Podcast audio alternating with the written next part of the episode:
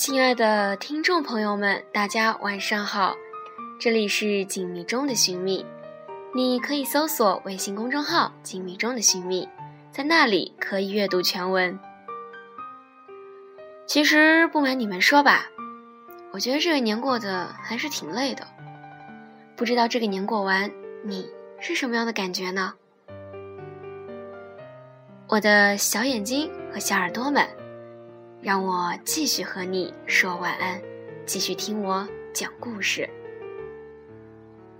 我只是一个很普通、很普通的人，身边发生的都是一些普通的事，遇见的也都是一些普通的人，所以没有那么多惊心动魄的故事可以说给你们听。因此，这一些故事，应该说，很多是别人的。或者是我听到的，但也有一些些是夹杂着我自己的小故事。你看过了许多美景，你看过了许多美女，你迷失在地图上每一道短暂的光影，你品尝了夜的巴黎，踏过下雪的北京。你收集书本里每一句你最爱的真理，却说不出你爱我的原因，却说不出你欣赏我哪一种表情，却说不出在什么场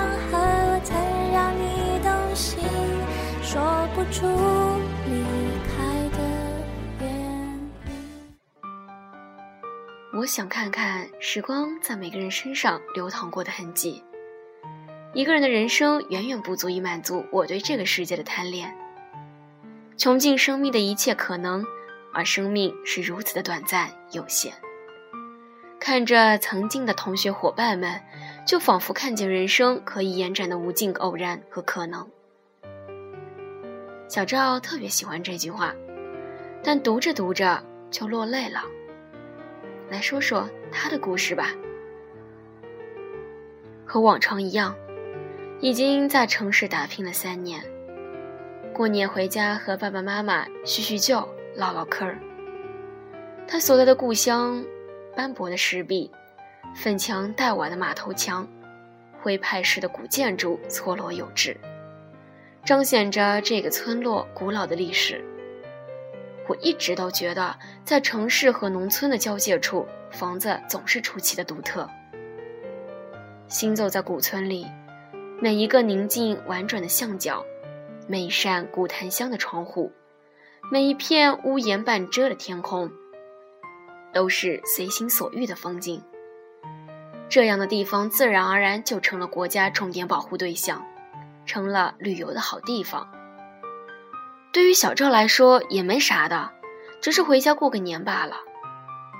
然而让小赵意想不到的，是他遇见了曾经中学时代暗恋的小叶。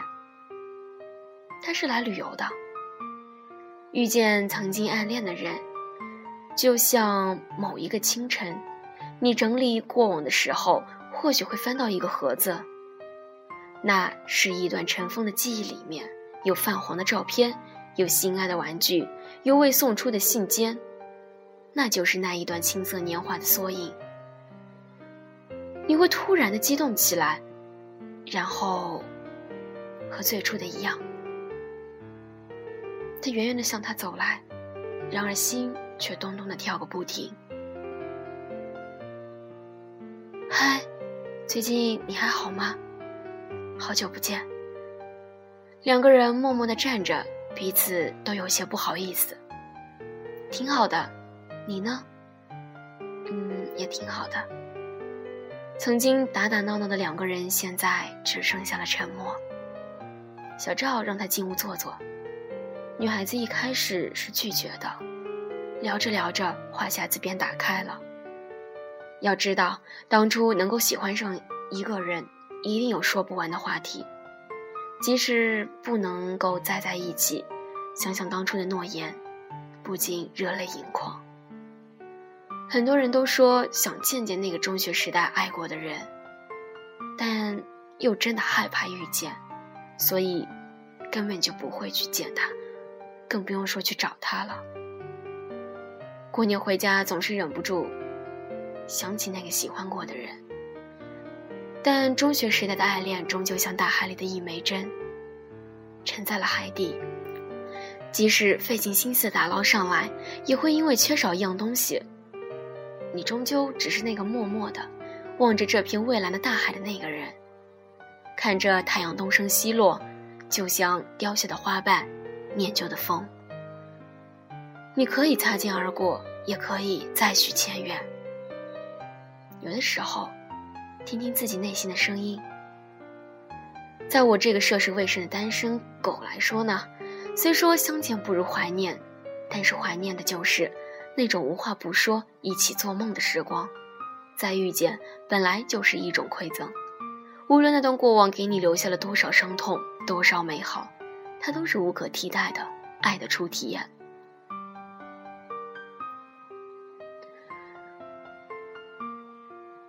能告诉我，过年回家，你有遇见那个他吗？我呢也会增加这个更新的频率吧，嗯，但是呢，时间跟内容上面肯定是会有缩减，所以，呃，如果平时更新的话，我一般都在微信公众号，啊，然后荔枝上面的话就是大文章、大故事，可以吗？嗯，最后跟大家说声晚安。是我们眼里只容得下对方，因为太在乎的争吵，一个拥抱就能笑着遗忘。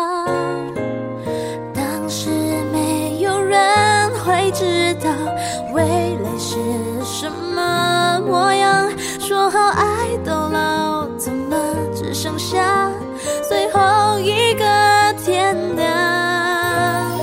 当时我们以为青春很长让倔强决定我们的散场，赌气的像个傻瓜，都等着对方先开口说话。当时我们如果努力相爱，会不一样？心中的遗憾，却要放开你，不如停在回忆里的空白。